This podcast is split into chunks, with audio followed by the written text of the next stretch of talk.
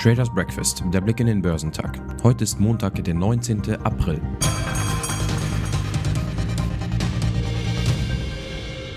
An der New Yorker Weltleitbörse lassen sich die Bullen nicht beirren. Die Aussicht auf eine kräftige Erholung der Wirtschaft treibt den Markt. Langsam aber stetig eilen die US-Aktienindizes von hoch zu hoch. Auch der DAX konnte sich dem nicht entziehen.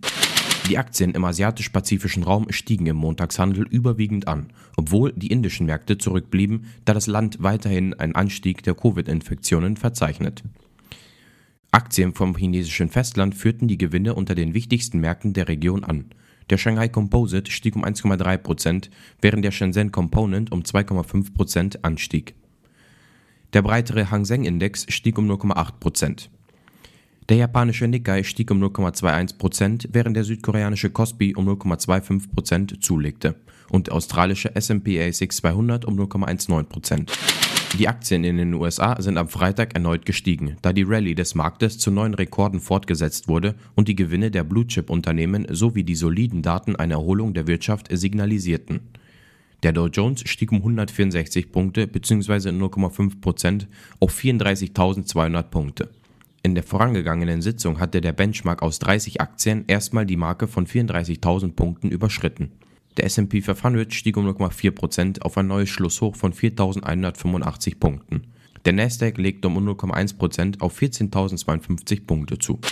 Als letzte große Wall Street Investmentbank hat am Freitag Morgan Stanley seine Zahlen für das erste Quartal vorgelegt. Der boomende Handel mit Wertpapieren sowie starke Zuwächse in der Vermögensverwaltung und im Investmentbanking haben dem US-Geldhaus Morgan Stanley zu Jahresbeginn Bestwerte bei Gewinn und Erträgen beschert.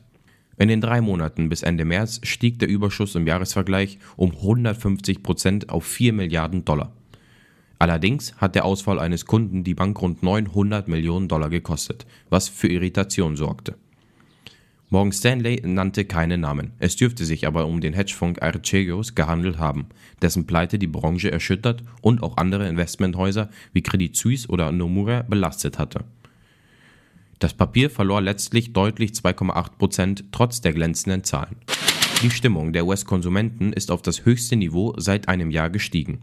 Das Barometer für das Verbrauchervertrauen legt im April auf 86,5 Zähler von 84,9 Punkte im März zu wie die Universität Michigan am Freitag auf Basis vorläufiger Daten mitteilte. Von Reuters befragte Experten hatten mit einem noch höheren Anstieg auf 89,6 Punkte gerechnet. Angesichts der in Gang gekommenen Impfkampagne und staatlicher Zuwendung an die Bürger schätzten die befragten Konsumenten ihre Lage zwar besser ein als zuletzt. Doch bei den Aussichten blieb die Einschätzung gegenüber der Märzbefragung unverändert. Top-Performer am Dow Jones waren Cisco, Home Depot und Honeywell. Im S&P 500 überzeugten PPG Industries, Alexion Pharmaceuticals und Wells Fargo am meisten. Im technologielastigen NASDAQ 100 legten Alexion Pharmaceuticals, Monster Beverage und Cisco die beste Performance hin. Der deutsche Leitindex hat es zum Wochenschluss endlich geschafft, seine bisherige Bestmarke bei 15.311 Punkten zu überspringen. Fast zwei Wochen hat es in einer längeren Seitwärtsphase gedauert, ehe auch bei unserem Markt endlich der Knoten geplatzt war und er letztlich der US-Börse doch noch nach oben folgte. Im späten Geschäft legte der Index dabei noch eine Schippe drauf und schloss am Ende nahe dem Tages- und Rekordhoch bei 14.459 Punkten. Gefragt waren im DAX Papiere des Berliner Immobilienkonzerns Deutsche Wohnen. Die Aktie wurde von mehreren Analysten zum Kauf empfohlen, nachdem das Bundesverfassungsgericht den Berliner Mietendeckel für verfassungswidrig erklärt hatte. Davon dürfte besonders die Deutsche Wohnen profitieren. Sie ist mit 155.000 Wohnungen der mit Abstand größte Wohnungskonzern der Hauptstadt. Zu den größten Gewinnern im DAX gehörte die Daimler-Aktie. Der Konzern hat im ersten Quartal vor allem in China den Absatz gesteigert und beim Gewinn das schwache Vorjahresquartal klar übertroffen. Damit liege man auch deutlich über den Markterwartungen, erklärte das Unternehmen. Das Vorsteuerergebnis lag bei 5,7 Milliarden Euro, verglichen mit 617 Millionen im ersten Quartal 2020. Der Baustoffkonzern Heidelberg Zement hat im ersten Quartal besser abgeschnitten als erwartet. Der Umsatz sei von 3,93 Milliarden Euro im entsprechenden Vorjahreszeitraum auf 3,96 Milliarden Euro gestiegen. Analysten seien hingegen von einem Rückgang auf 3,87 Milliarden Euro ausgegangen.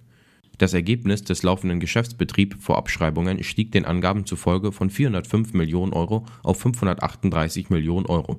Hier hätten Experten mit 436 Millionen Euro ebenfalls weniger erwartet. Top-Performer am DAX waren Siemens, Daimler und Volkswagen. Zum Wochenauftakt wird die Leistungsbilanz für die Eurozone bekannt gegeben. In den USA stehen keine wichtigen Wirtschaftsdaten an. Coca-Cola, IBM und United Airlines legten Quartalsergebnisse vor. Die Futures bewegen sich gemischt. Beim DAX wird ein Plus von 50 Punkten erwartet. Beim Dow Jones wird ein Minus von 200 Punkten und beim S&P 500 ein Minus von 15 Punkten erwartet. Beim technologielastigen NASDAQ 100 wird ein Minus von 10 Punkten erwartet.